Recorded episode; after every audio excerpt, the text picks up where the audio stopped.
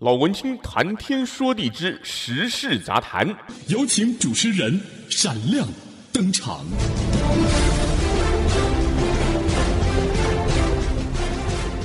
欢迎来到老文青谈天说地之时事杂谈。不晓得您现在的心情好吗？我是老文青。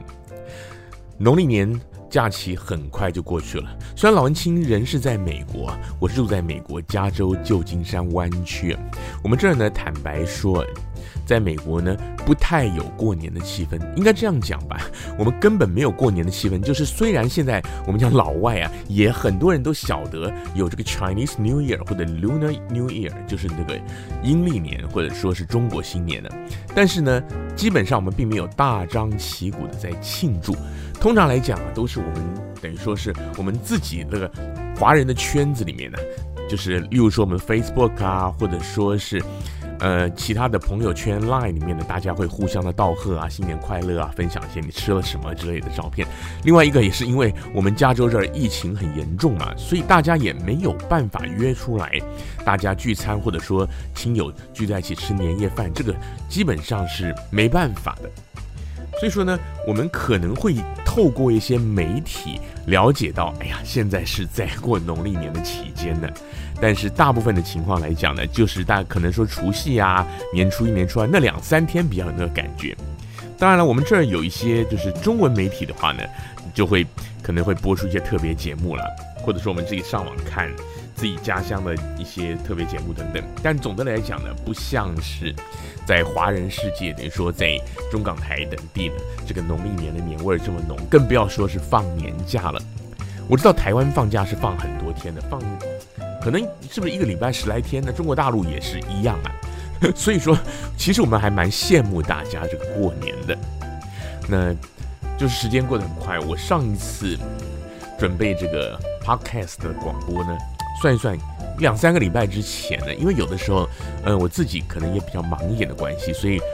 或者说应该这样讲吧，因为老文庆我本人我在美国加州这里呢，我也是从事中文媒体的工作，我也做政论的电视节目，不要说政论了，应该说时事评论，因为是时事话题，不见得是政治话题，所以有的时候呢，我准备的节目内容我觉得还不错，我就会直接拿这个节目内容来分享，就不是专门录的这个 podcast。当然，那一类的可能比较紧凑，但是我觉得呢，像现在这样，虽然说还是预录的，但是感觉起来比较是在跟朋友们聊天互动这样的感觉。呃，不晓得您觉得怎么样？那我看这个网络统计，就是收听下载的次数呢，也未必就是不见得是哪一种比较多了，有可能是呃看话题吧。好，那今天算是农历年之后老文青第一次的 podcast 的节目，呃，时事杂谈呢，想跟大家聊一聊呢。既然是杂谈呢，就是杂七杂八的事儿哈。那当然呢，可能有些跟政治跟民生有关的，嗯，我想台湾的朋友可能特别有关系，因为我今天讲到的可能比较台湾的多一点。但是如果您是住在别的地方的话，我觉得大家也可以来，来听一听，来想一想看呢。现在讲到这个新冠肺炎的疫情呢，为什么我特别要讲这个话题呢？除了我刚刚前面讲的，我们美国这儿疫情还是严重以外，主要也是看到台湾的新闻了。嗯，就是我看到一则新闻，就是讲说那个卫福部长陈时中，他提了关于疫苗的两件事。那这两件事，他可能不是同一天提的，因为台湾的话，卫福部几乎天天都有开记者会嘛，它就像是疫情汇报。然后会讲一些关于疫苗、关于防疫等等的事儿。那这个就是我这两三天看到台湾的媒体在讨论的事情。那我也想跟大家聊一聊。首先就是讲到这个卫福部长陈时中，他说这个买疫苗说是被外力介入啊。先前就是说呢，已经买了，好像说差不多五百万剂左右的这个莫德纳的疫苗。好，然后呢，另外呢也有在。接触其他不同的厂牌嘛，然后另外呢，这个指指挥中心呢，先前好像就是说也传出风声说，另外还有差不多也是五百万剂左右是 BNT 跟辉瑞疫苗，BNT 就是德国的那个 BioNTech 公司，然后辉瑞就是美国的 Pfizer。好，那现在这个指挥中心他就是说这两天他说了，就是说哎有外力介入，所以这个 BNT 辉瑞疫苗呢，你可能有问题。那这个事情呢，其实我记得我以前在就是我的时事评论的节目，还有 Podcast 也提到过。那这个陈松部长他就说担忧外力介入，因为他直接跟 BNT 谈，然后呢已经都要换约了。好，新闻稿都准备好了。这个事情呢，当然网上也引发很多的议论，包括就是也是这一阵子呢引发很多关注的中广公司的董事长媒体人赵少康，他不是重返国民党吗？那他也说，就是说他好像是说这个陈时中偷偷摸摸的。就是你谈这个疫苗，你跑去跟总公司谈，那这个消息呢，当然就是引发了很多网友的议论的。那在这儿呢，我想我就是看到一些网友对于这个事情的说法呢，我想跟大家聊一下。首先就是说，呃，这个事情呢，其实在之前就有一些媒体在议论过了，就是。几个月之前，不是有一个就是前行政长林权他们那个东洋公司嘛？他们本来就是跟上海复星，就是在谈这个疫苗。当然，这个都是传说，后来就是说破局了嘛。然后台湾呢，就是因为大家的氛围就是哎不愿意打中国疫苗，所以说呢，跟中国大陆不要有任何的瓜葛。那当然，现在两岸的气氛，我觉得这个是呃以现在的那个台湾的民情来讲。这样的想法其实是蛮正常、蛮普遍的哈。然后呢，这一次这个疫苗的事，我想很多朋友应该也都晓得了，就是上海复星公司，它跟这个 BNT 公司他们是有合作关系，就是它是在亚洲大中华区取得了总代理这个代理权。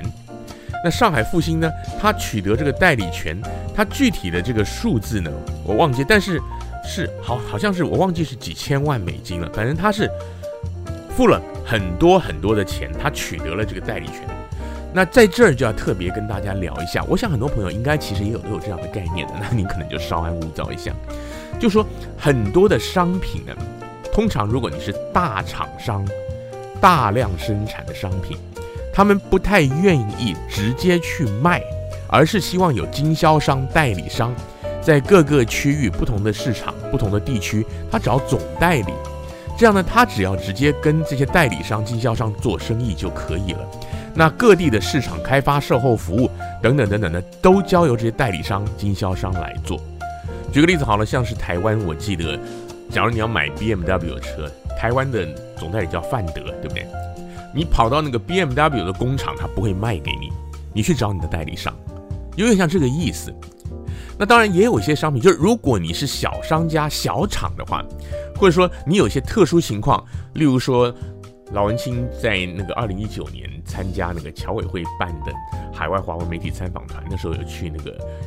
参观台湾很有名的那个金车，金车饮料公司，他们不是有个酒厂嘛？金车呢，那个卡马兰威士忌是国际有名的得奖的品牌。那像这种他观光酒厂，他就让你去观光，他有 tour，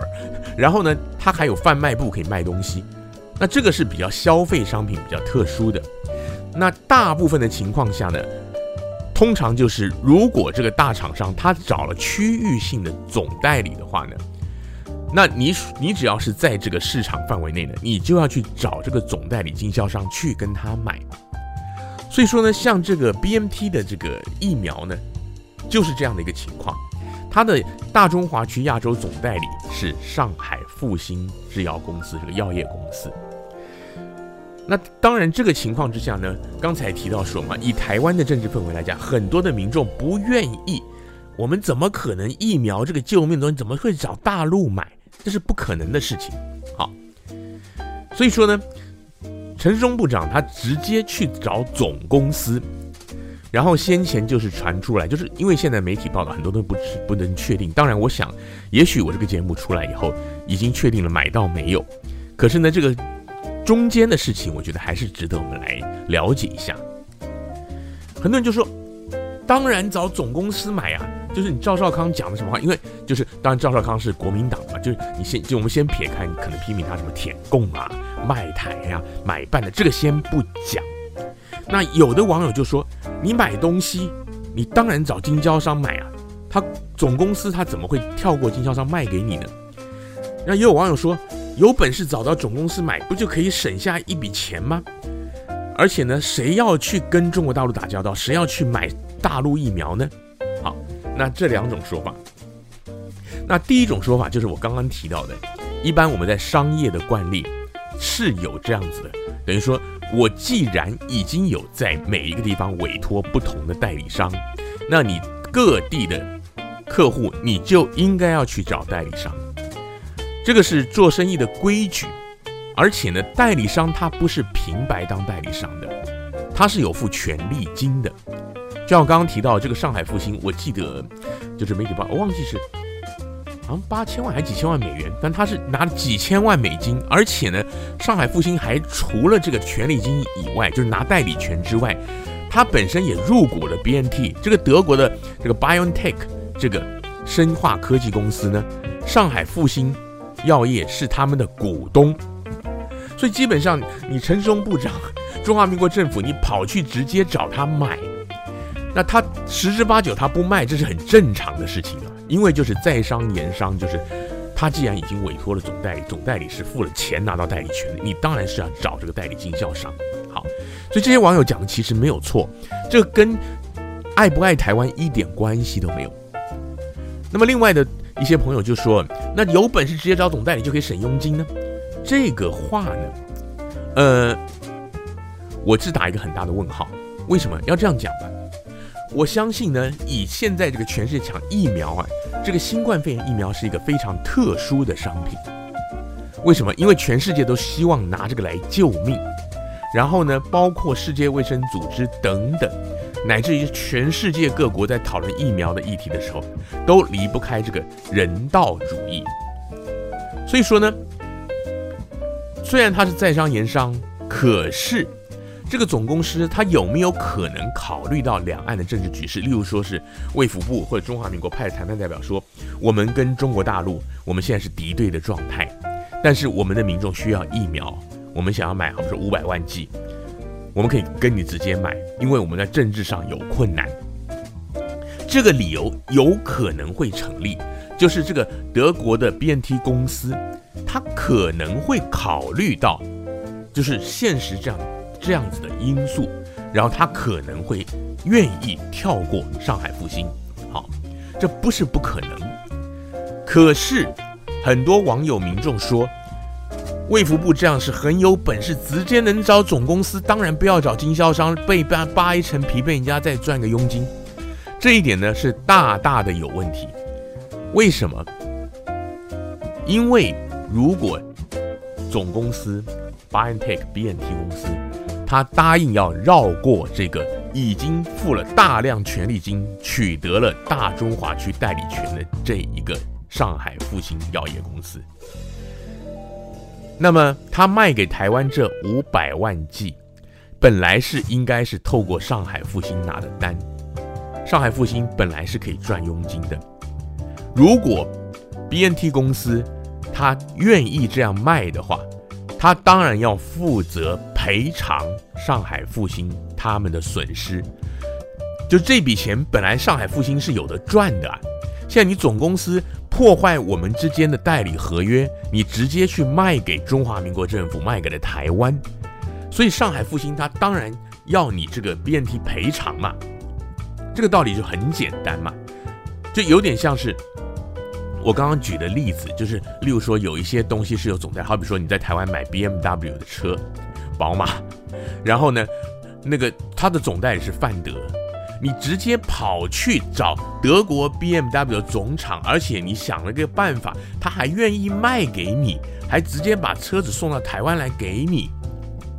那这个就有问题了。当然，这个车子的话呢，这个例子不是很恰当，因为台湾的话呢。像这一类的进口车，它是有一个法法律，它可以规定平行输入，就是是水货，只是平行输入可能没有那个保修，没有保固、售后服务就是了。所以这个例子可能不是这么完善。但是就疫苗来讲的话，我想就是它就是独家总代理。我想应该大部分的朋友，如果您会来听这个 podcast，应该可以理解我的意思了。所以说呢。BNT 德国公司，他就算愿意卖给中华民国政府五百万剂，绕过这个上海复兴，他这个钱绝对不会是批发价，就说他这个钱绝对不会是 BNT 卖给上海复兴那个价钱，就好比说我去那个我我举例，我去那个卡马兰酒厂，我去买金车的那个卡马兰 whisky，好，那他那个观光酒厂，他当场有的卖，他可能会比门市部给你打一点折，因为他是观光酒厂嘛，但是他绝对不可能是它的批发价，他卖给那些商家，例如说像这个卡马莱威士忌。我举例来，除了他本身的直营店以外，他在那个机场的免税店，机场免税店他也有卖。那免税店进货的价钱，绝对绝对的会比我在他的那个观光酒厂的贩卖部卖的价钱要来得低。如果一模一样的话，那这些经销商他们就要就要抗议了。像是那个什么免税店，例如说很多人知道生恒昌，他一定要抗议，你开什么玩笑？你直接卖给人家。但这个例子也不是很好，因为免税店是牵涉到机场出境的，那个状况又不太一样。但是总而言之，我想您懂我的意思了。所以即使是政府想办法跟 BNT 直接买到了，它的价钱绝对不会低，至少至少是跟上海复兴买的价钱是要一样。那总公司它可能还要加一些手续费。所以说这个东西呢，基本上。就是那些网友觉得政府干得好，干得漂亮，要这样又可以直接省钱，又可以不要被跟中国大陆打交道呢？这个想法本身就是一个不成立的。那其次呢，跟中国大陆打交道这个事儿哈，我等下还要谈，还是疫苗的新闻。先讲这个，就讲这个 BNT 跟 Pfizer 这个疫苗。好，这个是一个纯粹的美国跟德国合作的疫苗。那。很多人不是说大家不愿意跟中国大陆打交道吗？你怎么敢打中国疫苗？你看不是有新闻吗？说什么疫苗里面拿出来是生理实验水，什么什么讲一大堆。好，那首先呢，呃，我想大家先要知道一点，老文青并不知道帮中国大陆在说话。那老文青我本人呢，因为我长期住在旧金山湾区，我们这儿有很多的华人超市，我们卖很多 Made in China 的东西，平常我们也是尽可能的少买。坦白说是这样啦。因为中国大陆他们真的是因为经济起飞太快，很多人都希望能够一夕致富，所以说呢，他们那里的商家的确是良莠不齐，这个不可否认，黑心货很多，他们自己也不会否认这个事情。可是我特别要讲的就是，关键的一点在于什么呢？关键一点在于上海复星，它是经销，它是代理商，它不是代工厂。也就是说，亚洲任何的国家，你不管是台湾，不管是日本、韩国、新加坡，你透过上海复星去买的 BNT、Pfizer 的疫苗，都不是中国大陆做的，他只是接单、收钱，然后转单，出货呢，还是那个疫苗的生产厂那边出货的，他不会说从德国先运到上海，再从上海。然后运到台湾，假如台湾跟他买的话，很多朋友可能担心说啊，你上海卖过来的疫苗里面万一有毒怎么办？万一品质不好怎么办？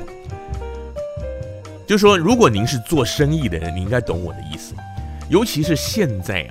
现在就是因为通讯太发达，网络很发达，所以说呢，基本上大家都要降低库存，甚至希望做到零库存。那像疫苗这个东西是非常单纯的，它就是运到一个国家，目前为止。全世界的新冠疫苗都是卖给各国的政府，所以说呢，对于这些药厂而言，他只是把他的疫苗，他就运到，举例来讲，运到日日本的话，假如说他收货，他指定在东京，他就把它运到东京。那东京以后呢，东京你你再怎么样分发到日本的各地去，那就是日本人自己的事了。同样的道理，就是今天这个 BNT 辉瑞疫苗，如果台湾买的话。如果这个单签到了五百万剂，它飞机空运过来，因为所有新冠疫苗都有保存期间都非常短，而且都是低温冷链，所以不可能是坐货轮，它就是喷射机，飞机一飞机飞运过来，下了飞机马上分。那你是卫福部专门有冷链仓储中心呢，还是像美国这里的话，就是以各县市的卫生局为单位，他们自己有仓储，然后他们再分发给卫生所或者分发给那个医疗保险机构，或者说是那个疫苗注射站等等。那个就是各所在国他们自己的事儿了。所以说，上海复星他只是因为他付了一大笔权利金给这个总公司，那总公司呢，他为了省事，他就赚了，他就先拿着权利一大把的钱，他就直接收口袋了。然后以后再卖出来每一剂的疫苗，它另外还有在获利。后面这个等于说，它的接单到出货这些流程，它是交给上海复星来代理做的。但是这些药本身并不是上海复星在生产的，不是中国大陆产的。至少目前为止，我没有听到任何的消息说是 BioNTech 辉辉瑞疫苗有委托中国大陆代工。有一些疫苗，就好比说像流感疫苗，大家都知道，世界上很多的知名的药厂的药会给印度代工，因为印度的制药业非常的发达，它可以用非常的低廉的价格去生产高品质的药。那这个原因也是因为印度政府他们有要求，就是说，因为印度人多，但是国家穷，所以呢，他们会跟一些药厂来合作，要求这些药厂我帮你代工，但是你要以比较低的价格供应我国内的市场。所以印度的那个代工药品非常的发达，所以像这一类的就有可能。那中国大陆他们本身现在就有几种不同的疫苗在不同的阶段，嗯。那目前为止，根据媒体报道，并没有看到像是 BNT 的疫苗交给中国大陆代工，所以说呢，大家不用担心这个问题。其实事实上，你国际大厂去代工，当然你如果真的要讲阴谋论的，你看那很多间谍片的零零七啊，或者说是一些小说，你可能会说，哎，他的他可能这个送给台湾的药里面可以下毒，可以干嘛？有没有可能？当然有，可能性实在是不高，因为像是。越精密越高科技的产品呢，他们等于说他授权代工的时候，他们会派人去监工的，然后他们会有品管的。就像说，很多人都在讲嘛，iPhone，iPhone 红海富士康他收到这个单，他代工，他在大陆做，但是他的品质是合乎苹果的标准的品质啊，就是这个东西是有 QA 的嘛，Quality Assurance 的嘛。那疫苗当然就这个东西敏感了。所以说我完全理解，说台湾的民众不愿意沾到中国大陆，可是呢，大家要理解的就是上海复星他接单不等于说这个药是他做的啊，所以这个议题呢，我觉得说，就是政府他绕过上海复星，直接去找原厂，我觉得是可以理解的，甚至我觉得说穿了就是为了政治嘛，因为政治现在两岸的关系很差。就是不愿意去跟对岸打交道，即使是跟对岸的药厂、跟民间的商家也不愿意，因为他们的商家很容易被他们的政府政治干预。我觉得这个都是可以接受的。可是民众要有这样子的认知，就是第一个就是 BNT，他授权上海复星，那上海复星成为大中华的代理商，这个是完全合乎商场的规矩。这完全没有任何的问题，就是不是说什么中国大陆的黑手啦，上这然后那个大陆厂商的势力怎么样怎么样，并不是这样，这个是正常在商言商是这样的。第二个呢，总公司原厂他希望说你去找那个总代理买也是正常的，就是如果 BNT 跟中华民国政府这样讲，这也不是什么政治打压，也不是中共压力，这个就是商业的惯例。那如果 BNT 愿意跟台湾谈，就是因为疫苗这个产品它的特殊性，现在新冠疫苗是基于这个人道的关系，所以有可能是可以，就是他可能会因为两岸的特殊局势，愿意跟卫福部直接谈，但这个不是常态。那最后一点就是说，就算 BNT 愿意直接卖给台湾，价钱也绝对不会低，因为。他的总代理已经付了大笔的权利金，所以说他必须要补偿一定程度的损失，可能不会说是百分之一百。原来上海复星他一季他可以赚到多少钱，就照这个价子，可能会打个折，但是这个价钱呢，BNT 卖给台湾的售价绝对不会低，就是 BNT 他可能会保留一些的利润嘛，因为他自己就是我们讲那个。Processing fee，如果您是住在北美，你就知道，我们在这儿买东西，包括你去 Costco 或者说你在 Amazon 买东西，那有一些东西你要拿去退的时候呢，或者说我们有的时候 Macy's 百货，他会收你一些钱，就是这样的 processing，还有 restocking，就是说这两个，一个就是说文书处理费，因为他要派人来处理你那个退货的程序嘛，那还有就是重新东西再摆上架，有的还要再修复包装，这个是零售。那同样道理，他本来他就是为了省事儿，所以他才授权给代理商。现在你跑来这里跟他谈，他要派人来跟你谈，派 sales、派法务，然后呢再签约，然后处理这些东西文书程序，这些都是要成本的，他都会跟你收钱的。而且他绝对不是说他派了两个职员来，这个职员时薪多少钱，没有那么便宜，他绝对收你很多钱。然后就像我刚刚讲，他一定程度他要赔偿那个总代理原本接到这笔订单的话，他会赚到的钱。所以说，台湾的政府跟 BNT 直接买，绝对不会省钱。可是呢，就像我刚刚讲的嘛，就是如果我们主流的民意，台湾的主流民意不愿意跟中国大陆打交道的话，那这个。经济损失是大家来承担，就没有话好讲。那接下来呢，就要再讲到另外一个相关的新闻，同样跟这个疫苗有关的。就陈时中部长在一场记者会说，不是说那个有人问说这个中国大陆疫苗吗？最近不是像是那个前总统马英九不是也说吗？等于说是。简单讲就是不应该排除中国疫苗，就是如果中国疫苗有效，如果你没有办法取得别的疫苗的话，你不应该排除中国疫苗，不要因为政治的原因耽耽误了防疫，有点像这个意思。那那个时候陈时中部长，他不是就是说哦，他他讲话都是慢条斯理的嘛，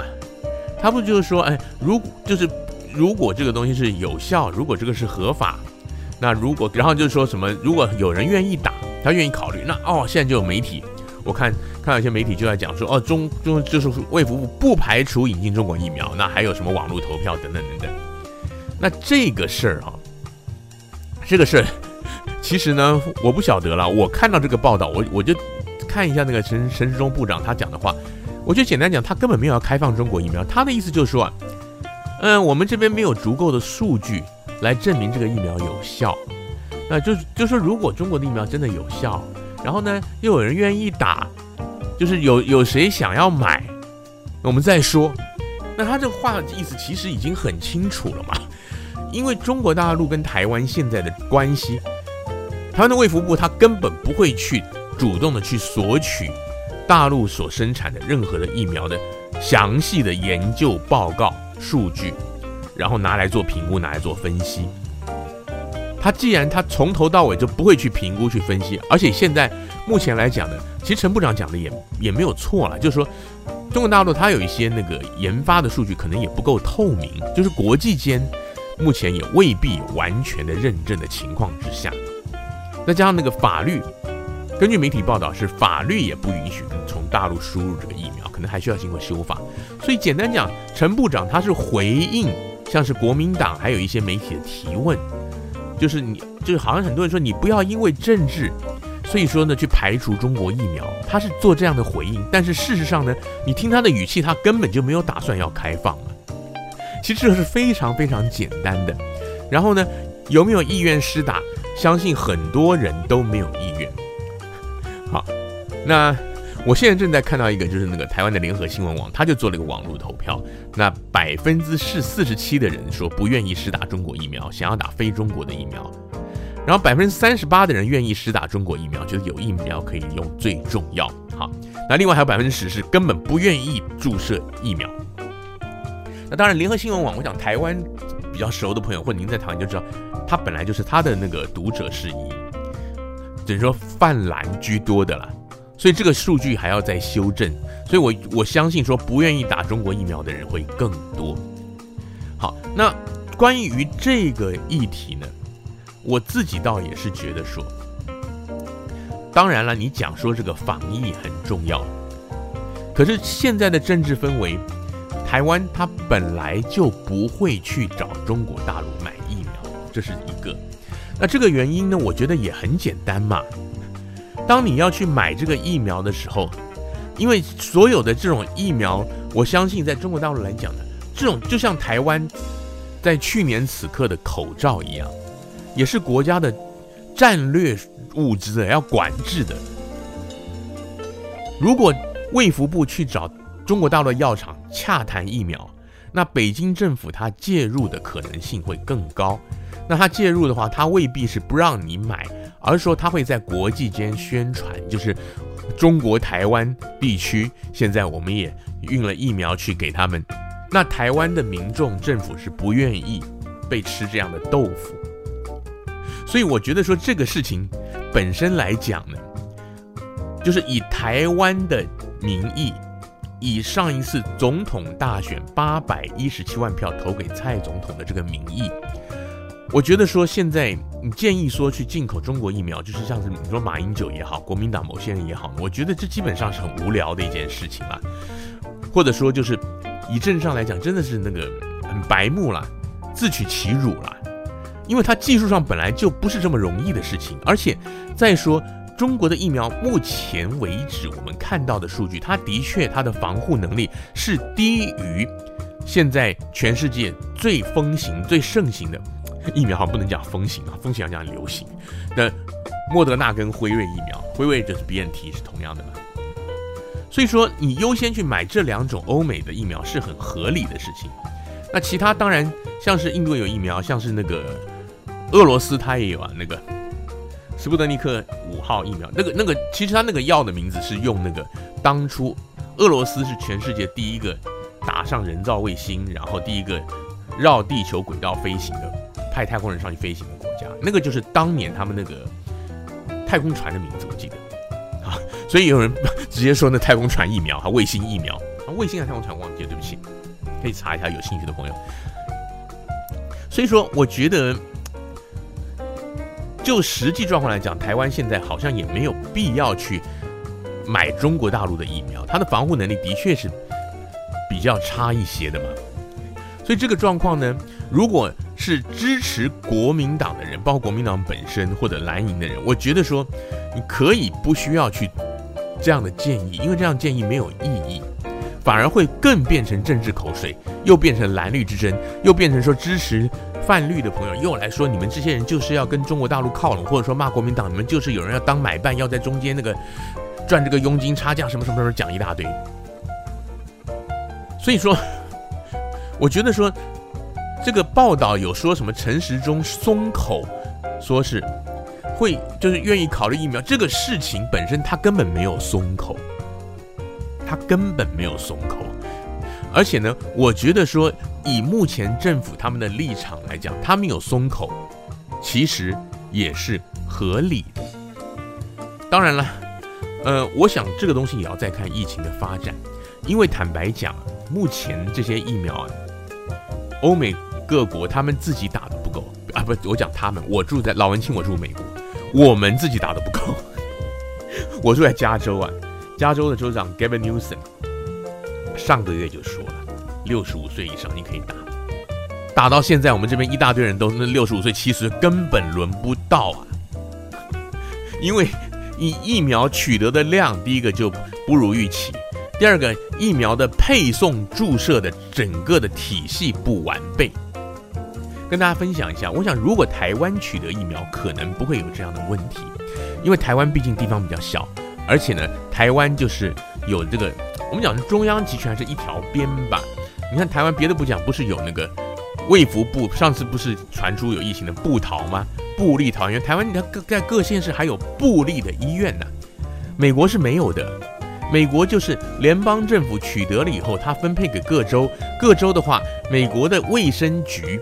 就是我们讲 county 就是各县 county or city county，我们当然也有些媒体翻成郡呐、啊，各郡或者各市的卫生局。他们等于说州政府在发到，他们在统筹。那以我们加州来讲，加州它的疫苗的施打的管道，它是分配给第一个就是我讲的县市政府的卫生局，然后还有很多是分配给医疗保险体系的医院，就是有一些大的医疗体系，例如说我们旧金山湾区有一有一个很大，其实它全国性叫做 Kaiser Permanente，那直接翻译叫凯撒。那另外还有那个 Stanford Hospital、Stanford 医院等等，就是它有好几个，还有那个 Palo Palo Alto Medical Care Centers，我忘记类似这样，因为我不是保这一家。那大的连连锁医疗保险医院，然后他们再去通知他们的客户，他们的那个受保人，然后他们再按照那个政府规定的年龄顺序啊或者什么来施打。当然有些特殊状况，例如说，他还是有一些。透过一些那个非盈利的机构，让你去公开的，让你去预约，就你可能是一些特殊需要的人。举例来讲，我们讲那个 first response，first response 就是你就是紧急应变人员。例如说，你是医院的那个急诊室的人，你是开救护车的人，你是消防队的人，或者说你是在那个诊所上班的人。诸如此类的这些人呢，他们会有他们的管道，包括他们这些机构，他们本来就是第一优先的机构。例如说，我自己家里来讲，我我家三个兄弟都住在旧金山湾区，我的嫂嫂在一家诊所上班，我的弟弟是一个医疗医疗那个诊诊所的连锁集团的那个 IT，就是电脑资讯部门的负责人，IT 的 manager。像像他们是经常要跑到诊所、跑到医院去的人，像这一类的人，他们就优先施打。我刚说，我嫂子跟我那个我弟弟都已经打了疫苗了，而且两剂都打完了。什么一个打辉瑞，一个打莫德纳。我弟打莫德莫德纳打完以后呢，有一些副作用，有点发冷，有些不舒服什么。但是总的来讲还好。我嫂子打辉瑞好像就没有什么问题。好，这是题外话。那在美国来讲，所以我们加州这就是很混乱。有些人，有些县市，它的那个整个的体系做得好。就很顺畅，有一些像我住的地方，然后刚好我保的那个，我我保那个 Kaiser Permanente，Kaiser 算是比较比较那个，我们讲平价，就是比较一般的一个医疗体系，他的医院也不错啦。那他的保护很多，所以他排不到。简单讲，意思就是这样子。那所以说，现在世界各国都面临的疫苗的问题，第一个是取得问题，第二个是注射问题。那我们在美国啊。美国加州，加州是全美国最有钱的州。我们而且旧金山湾区、矽谷啊，这么先进的地方，我们都很多人都达不到。所以你就想象得出来，这个疫苗的取得，如果再过两个月、三个月，台湾还没有办法顺利的拿到疫苗，就说现在就是说已经，呃，政府不是已经宣布已经订了约了嘛？就是莫德纳好像五百万出头，他们说五百万剂啊，你。你定的是一回事啊，他什么时候送给你啊？那个时候我看到媒体报道说，是不是好像农历年前就说二月到六月，这个 range 很大的。如果你二月底三月拿到，皆大欢喜没有问题。如果你到了五月六月，台湾都还没有拿到任何的疫苗的话，那那个时候我觉得再来评估中国大陆的疫苗，可能比较适合。以现在来讲呢，我觉得的确也没有这个必要。那尤其是如果你是那个国民党的人的话，你真的不要去建议啊！你建议以后马上被人家围剿，然后又变成一个政治议题，大家就没有办法平心静气的来看了。那当然，打疫苗这个问题呢，我想很多人关注的原因也是随着全世界施打疫苗的人越来越多，各国各地区逐渐的会要开始走向局部的开放。那么你注射疫苗的普及率就会变成开放与否的指标，这会影响到未来的经贸或者说是观光等等，会影响很多这个人员的流动。台湾当然呢，疫情是控制得非常之好，但是呢是关起门来控制的。如果台湾到了六月，举例来讲，还没有拿到疫苗，还没有开始施打的话，五月多六月还没有开始。那到时候，全世界各地已经逐渐的开始开放的情况下，台湾可能就会有一些麻烦。那如果到那个时候都还没有办法顺利取得的话，可能再来考虑中国大陆疫苗。我个人觉得，这个时间点就因为在这个时候呢，你中华民国的政府他必须要去找 solution，找解决方案。现在来讲，因为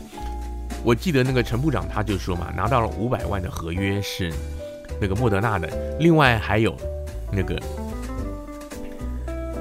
世卫组织，他们那个那个叫什么？COVID 是不是？就是他们就是也已经承诺了有一些，那个当然那个是 AZ 了，阿瑟杰利康那个现在就是算是英国牛津大学他们跟药厂合作的，可是他们的防护力还有他们的研究的实验的程序。还有一些争议啦，就说这个疫苗相对于莫德纳跟辉瑞，感觉上不是首选，可是也是 OK 的。所以我觉得，如果您是住在台湾的朋友的话，稍安勿躁，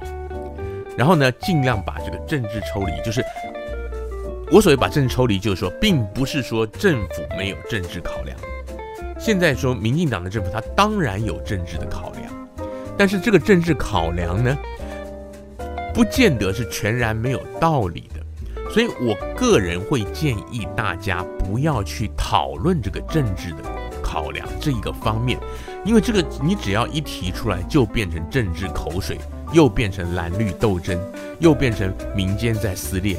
没有什么意思。我觉得现阶段就让政府放手去做，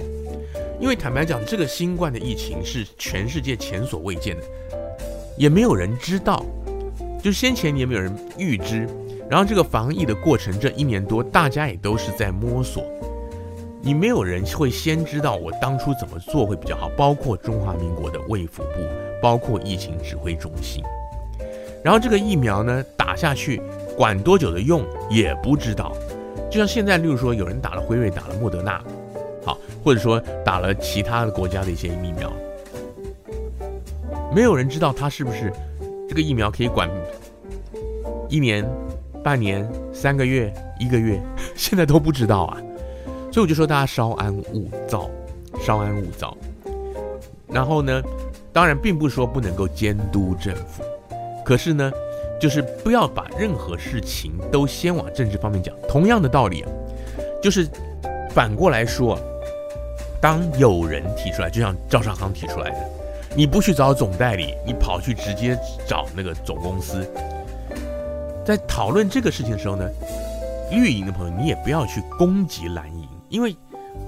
这个质疑是合理的，这跟爱不爱台湾没有关系，跟政治立场也没有关系。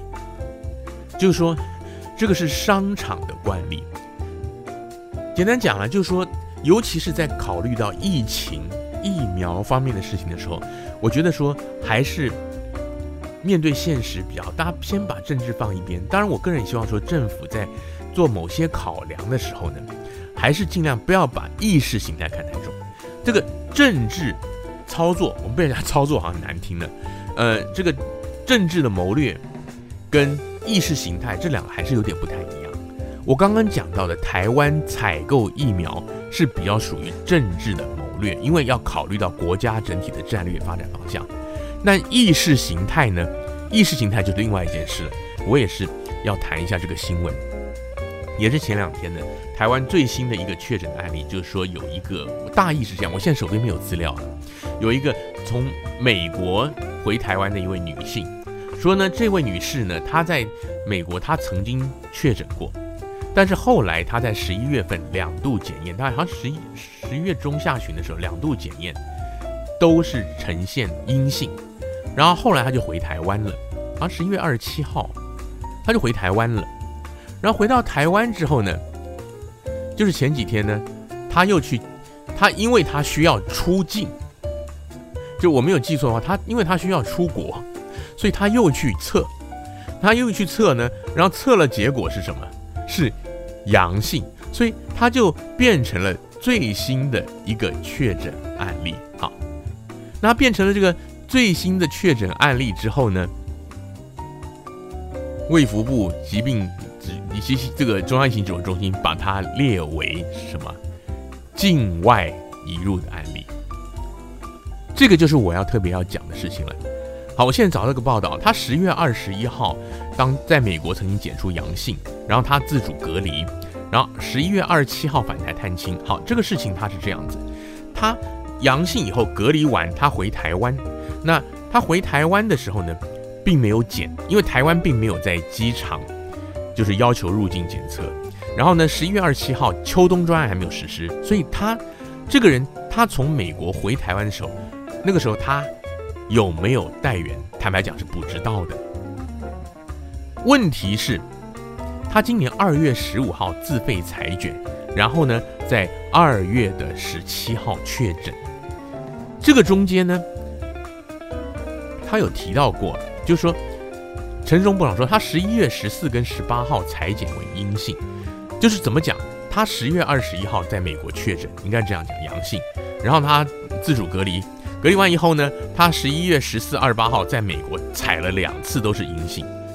所以我刚刚讲错了，他是采了阴性两次之后，十一月二十七号回台湾探亲，然后居家检疫，检疫到现在都没有症状。然后他因为又要出境了，所以他自费采检，二月十五号采检，然后确诊。简单讲，他十一月二十七号回到台湾，到十二月一个月，一月两个月，而二月十五号，他过了足足的两个半月都在台湾。一个足足两个半月都在台湾之前是裁剪阴性的人，为什么会是列入境外移入病例，而不是境内国内感染病例呢？这个判断很有问题啊！这个就是我刚刚讲的，前面就是说你去谈判去买疫苗采购这个东西，你是基于国家的整体的。等于说战略考量，你的立场去做的决定，这个我可以，我觉得可以称之为一个谋略。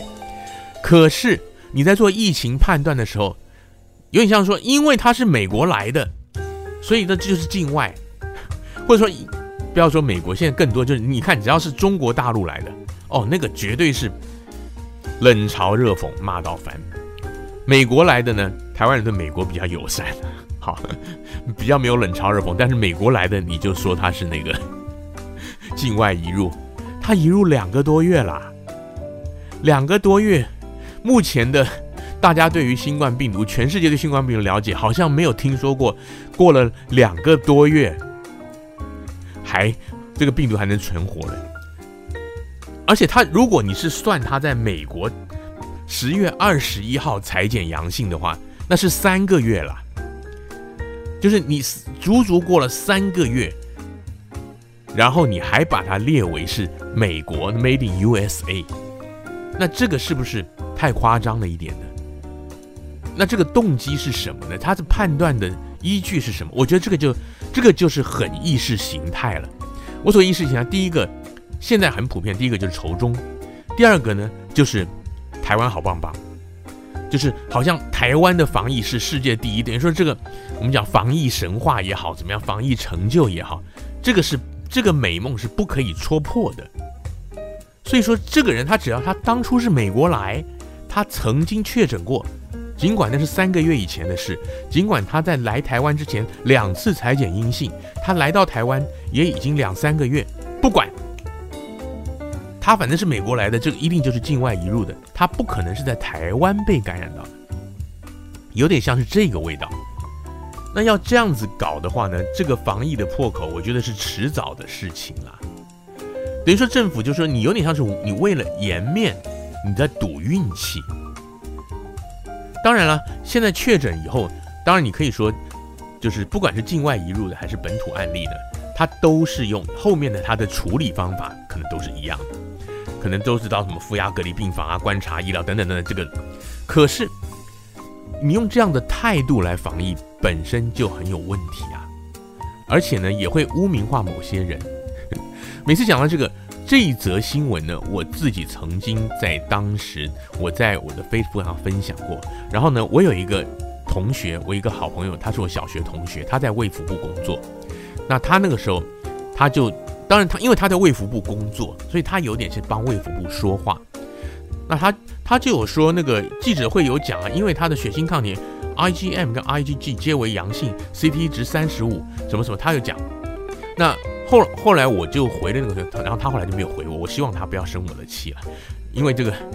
因为他是很挺政府的，就是他也是坦白讲，他是他的背景是深绿的了。好，那我就说我的疑问是在于啊。刚刚我其实我已经讲过了，他我没有怀疑说这个人他有没有确诊，我是说他为什么是列为境外移入？然后呢，我个人因为我住美国嘛，所以我很不希望台湾现在有这样的一个氛围，就中国大陆仇中我们先不讲，就是你美国回来的，我现在发现有一个情况，网络也好，还有很多媒体他们会酸酸什么？哦，你们在美国吃香喝辣，就像就像讲的什么一样，讲全民健保一样。哦，一美国疫情严重就跑回台湾来，然后就是造成防疫破口，病病毒带回来，讲讲一大堆很难听的话。那如果卫福部陈时中，你们判断这个移入案例跟本土案例，你们是用这样子的眼光来判断，那难怪台湾会有这样子的酸民，这样子的媒体，对我们海外的台胞这么的不友善。我觉得我很生气是在这一点。好我跟大家介绍一下我自己认识的台湾人，在疫情之后回台湾的情况有分几种，有一种，第一个，这个是在大概去年下半年比较多的，有一种就是因为这边疫情，美国尤其是我们加州嘛，因为我住金山湾区嘛，那我的圈子就是比较多这里的。有一些人他失业了，就说他没有工作了。最多的是什么？我认识最多的一波的什么？很多音乐老师，因为他不能上音乐家教课了，他带乐团、带合唱团全部停掉了，他没有事。那但这些人呢，他们经济能力还不错，所以呢就趁机回台湾探亲访友。那你说会不会造成防疫破口？可能会。但是呢，因为这些人经济能力不错，我讲一个比较。粗比较直白，比较难听的，这些人都怕死啊！他比台湾的人还怕死啊！就是很多经济能力好回台湾度假探亲的人，他们就是他们在这里就已经是很小心，足不出户，然后也是去自费裁剪的。他们回台湾，然后他们也住得起很好的防疫旅馆啊！我真的看他们那个防疫旅馆吃香喝辣，那个设施真好哎！然后他们在台湾，他们可能一住住好几个月。那这些人呢？他们基本上没有什么防疫破口，我不敢讲百分之百没有，但是非常非常少。然后呢，他们在台湾促进消费，我在 Facebook 上看到处游山玩水、吃香喝辣。所以我也希望，如果您是住在台湾的朋友呢，不要老是把海外回来的人都看得很坏，看得好像是来占便宜啊。就是讲的难听点，这些人回台湾花了多少钱呢？因为我没有办法回去嘛。但是我在 Facebook 上我看到很多，我知道。这第一种，第二种是什么？第二种是妈妈带小孩，为什么？因为我们这里，好比说我们加州，我们金山湾区，大部分的学校，美国现在大部分也是这样，上网络课程。网络课程的话呢，会有什么样的情形呢？第一个，学习效果差，那就不说了。第二个，如果是小小孩，学龄前儿童，我们在美国讲那个 preschool kindergarten，就是呃对，美国的 kindergarten 呢是相当于台湾的幼稚园大班。美国的 kindergarten 就是开始，就是到十二年级，我们叫 K to twelve，K K 到十二，就是属于那个义务教育。通常都是这种学龄前幼稚园、小学低年级，很多妈妈带小孩回去，先生可能留在，好比说我们矽谷留在这边继续他们在家上班或者在工作。他们带小孩回去为什么呢？因为这些孩子他们。在家里用网络上课，第一个没有办法，小孩子没有办法长期注意力集中，学习效果不好。第二个，小孩子需要正常的人际互动的刺激，对于他们学习社交会有很大的帮助。他们长时间关在家里，只看到爸爸妈妈，也许还有兄弟姐妹，对于孩子其实是不好的。这就是为什么大家看这个美国的疫情的新闻一直在吵，很多人希望学校重开。他们并不见得是觉得说家长带小孩带到烦，而是说孩子闷在家里整天上网，他只能在荧幕上看到一格一格的老师跟同学，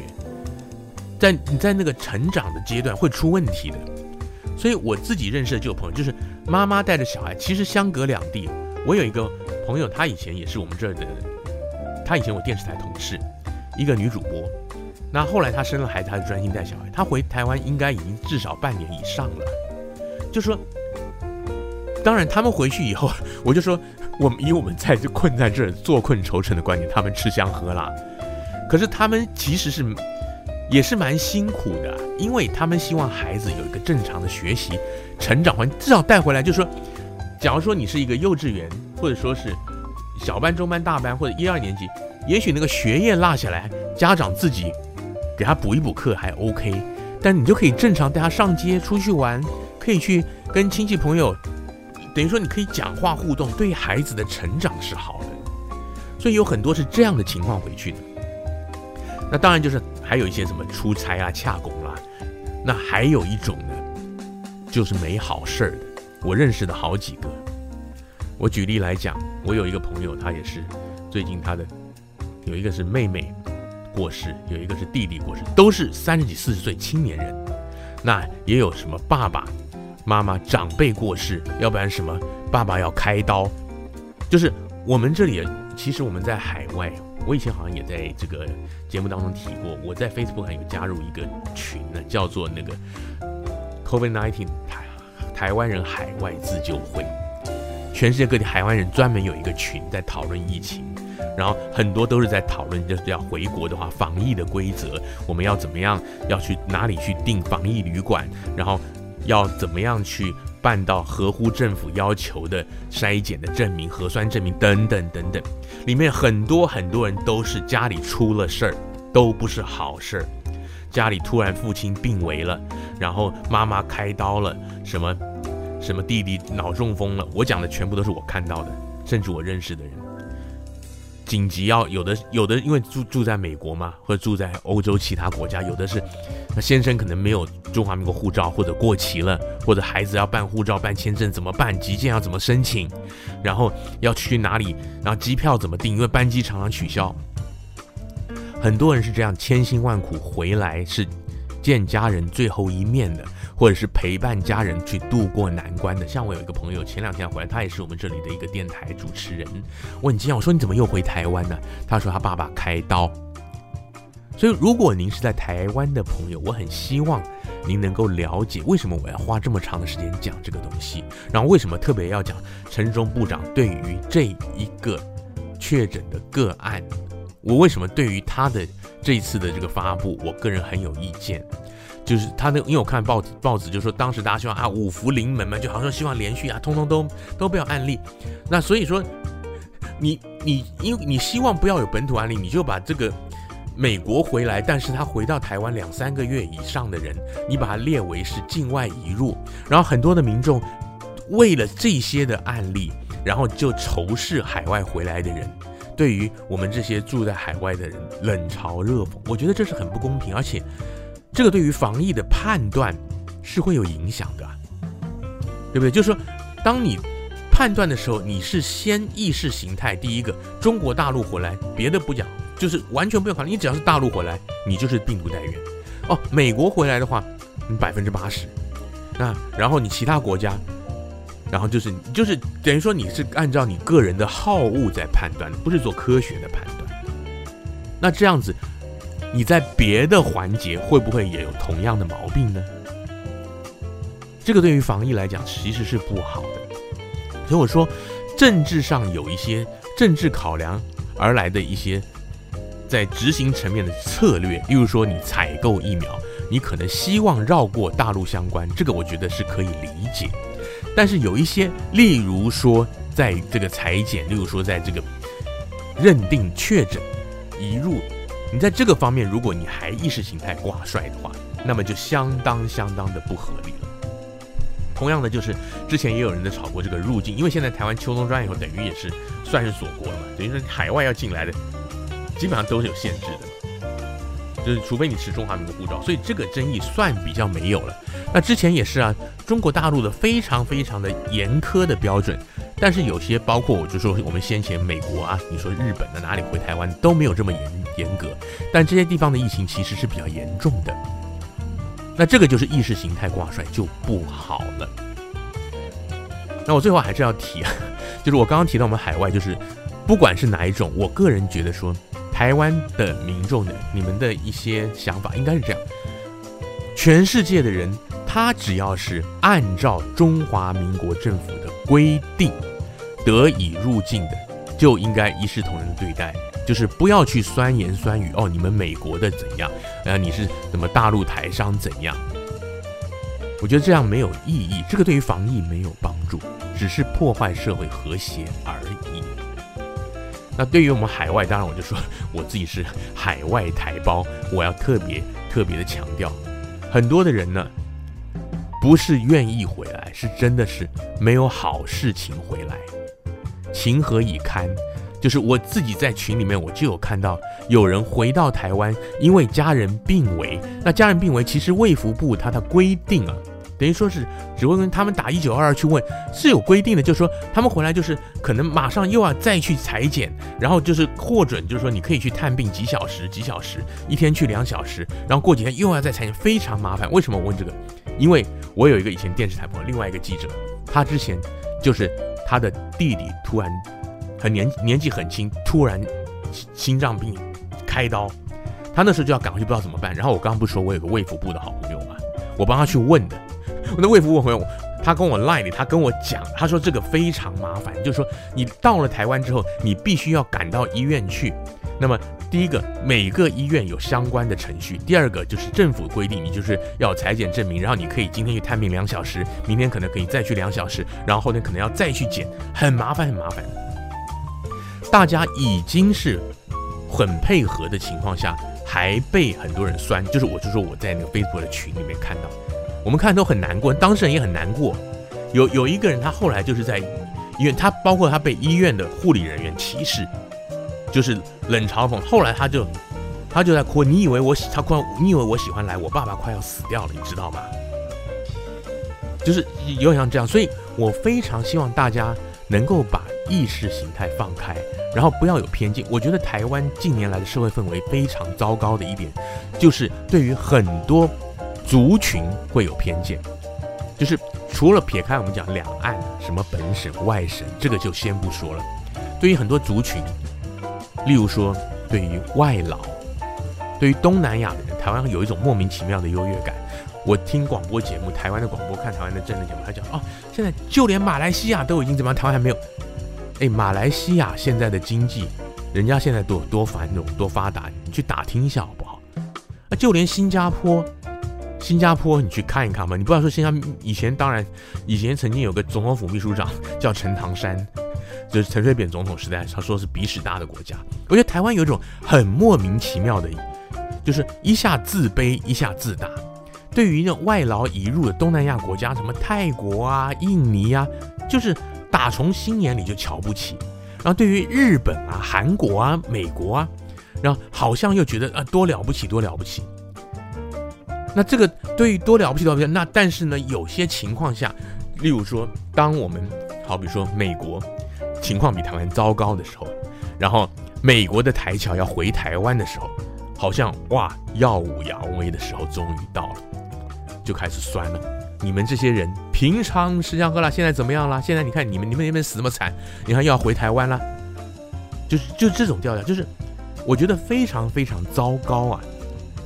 我曾经看过一篇文章，这篇文章他在讲，就是说。其实台湾人的民族性，我自己很不愿意这样讲，因为我是台湾生、台湾长大。但是我的观察，我觉得他写的很对。说穿了，他说台湾人其实有一个很糟糕的一个性格，就是歧视穷人。那歧视穷人呢，所以在社会上，对于你说那个衣着比较差的，或者说你，当然现在人权意识比较抬头，例如说什么以前我们讲那个什么流浪汉，现在叫街友了。可是台湾人就是嫌贫爱富，他那个那个作者他也是台湾人，他自己这样讲，就体现在哪里？有一些的嫌贫爱富，就因为就说你嫌贫爱富，所以说就体现有一些国家就是我们所谓的讲的先进发达的国家，所以就常常看到日本人，因为以前日日本的经济发达，美国、英国、法国、德国哇了不起，那相对以前台湾的前眼角目的时候，就觉得那个你说泰国、印尼、什么菲律宾。就是打从心眼里就瞧不起，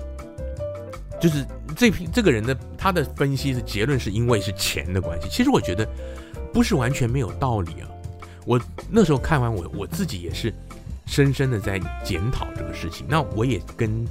这边的朋友来分享一下。我觉得尤其是就是你在台湾的朋友或台湾背景朋友，我们想一想，我们是不是在很多地方就是不自觉的，甚至自觉的。会把人分成三六九等，会来歧视我们，是不是一看到日本人，一看到白人，然后就觉得好棒，然后就打从心眼里哇，就想跟他做朋友啊，或者说引以为荣啊。然后你看到一个那个深色皮肤的亚洲人，哦，他就是太老，就是菲佣，是不是用这样的心态来看待这些人呢？那同样的，就是台湾是不是有过分自大或自卑呢？我每次都在我的各种的文章，或者我在这边主持的广播电视节目，乃至于现在 Podcast，我记得我提也不是第一次了。我自己每次看到台湾的一些报道，台湾之光，我就很感慨。你看美国的报道，你看那个英国、法国、德国、日本，日本可能会比，还可能会有，因为亚洲还是有这样的文化多一点，亚洲的集体意识比较重。大家眼中的这个先进国家，欧美国家，会不会有一个什么人？例如说赢了一个什么冠军哦，他是法国之光，而美国之光不会啊，因为他有民族自信心。那这些人的成就是属于他自己的个人，还有他的家人，还有相关的人。例如说，假如今天有一个人他拿了一个奥运金牌，当然美国人有爱国意识啦，他也是升国旗、唱国歌，有的人也会感动落泪。但是他的荣耀，他一定你看，他一定跟他的家人、跟他的教练分享，他不会第一个不会去感谢国家啊，我爱美利坚合众国，感感谢拜登总统，绝对不会讲这个话。那也不用讲什么美国之光。那我觉得会讲这些的，一个就是集体意识重，第二个就是国家的威权意识强。那中国大陆当然你看着不用说了，台湾其实也是一样的啊。以前是国民党的那个时代，党国威权，那现在民进党的时代并没有好到哪里去啊，还是一样把这个国家把执政党把它拱得高高的，只是现在你可能如果您是年轻朋友，你是支持民党，你可能没有这个感觉而已啊。就是现在的政府也变说你是一个不可以批评的，你批评的话，他你马上就要被围剿。那台湾的话呢，我就说这个台湾之光其实就体现出有一种既自大又自卑，好像就说必须要拿拿一个什么东西出来，表示让我们台湾也是很棒的。我觉得台湾已经很棒了，不需要这样。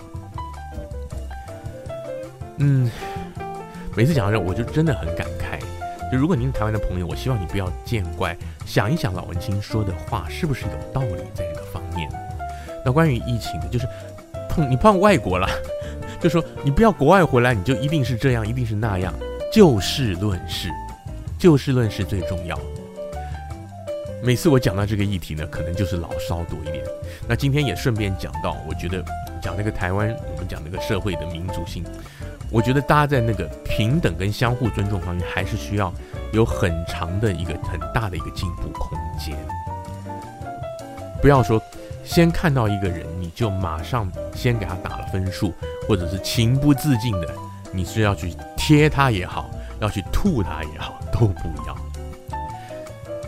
好，今天老文青谈论谈天说地的时事杂谈到这时间也差不多了。呃，农历年后第一天，越讲越沉重，非常抱歉的。那现在也还是在农历的那个元宵节之前，都还算过年。那老文青也祝大家牛年快乐，健康如意，牛年行大运。我们下一次的这个谈天说地节目当中呢，其实我我这两天可能就会再上一两个，因为其实